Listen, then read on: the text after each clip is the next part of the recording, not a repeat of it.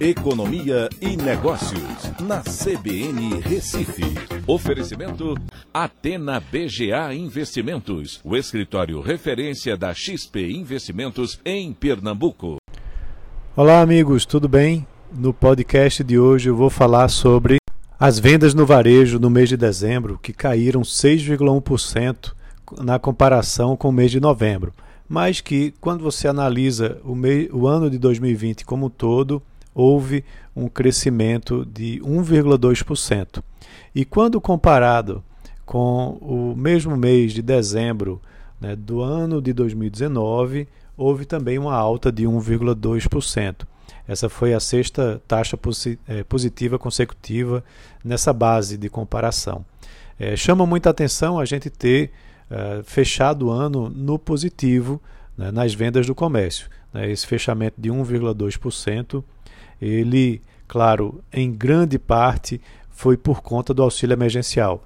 Quando a gente vai olhar no mês a mês, o mês de abril apresentou uma queda de 17,2% na comparação com o mês anterior. Isso foi o auge da pandemia, né, derrubando as vendas do comércio. E aí entra o auxílio emergencial. No mês de maio, aí há uma elevação de 13,3% né, seguido pelo mês de junho com 7,9%, e aí foi desacelerando o ritmo. Tanto é que no mês de novembro caiu um pouquinho, 0,1%, e aí dezembro com essa forte queda em relação a novembro de 6,1%. O que é que explica isso? Né? Como eu já disse, o auxílio emergencial, mas também nos últimos meses do ano, o impacto maior da inflação. Né? A inflação tem um carregamento mais forte no final, nos últimos meses do ano é, de 2020. É, e também você tem aí, é, em dezembro principalmente, uma, uh, um, um repique né, com relação à pandemia. Né? O número de casos sobe drasticamente e isso afugenta as pessoas né, de saírem de casa para comprar produtos, né? fez com que elas ficassem mais em casa. Uh, o auxílio emergencial também já estava no patamar menor no mês de dezembro, né? fazendo com que você tivesse menos consumo. Né? É, e aí, como eu disse, a inflação, o auxílio emergencial, né? Esse, essa retomada dos casos é, faz com que você tenha uma queda né, nas vendas do comércio no mês de dezembro. Quando a gente olha por setores, é, os setores fecharam o ano mais ou menos assim, uma metade é, no positivo bastante forte e outra no negativo também bastante forte. Material de construção teve um crescimento de 10,8% no ano. Móveis e eletrodomésticos, um crescimento de 10,6%. Artigos farmacêuticos, 8,3% e supermercados, 4,8%.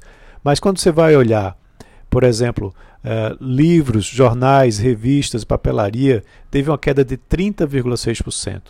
Tecidos, vestuário e calçados de 22,7%. É, veículos de 13,7% e combustíveis de 9,7%. Então, nem todos os setores se recuperaram.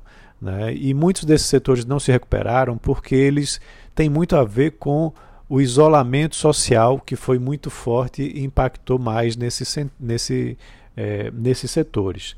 Uh, uma coisa que também chama muita atenção é que, é, especificamente em relação a Black Friday, né, o mês de dezembro tem sido historicamente mais, cada vez mais fraco, porque muitas vendas estão sendo antecipadas no mês de novembro.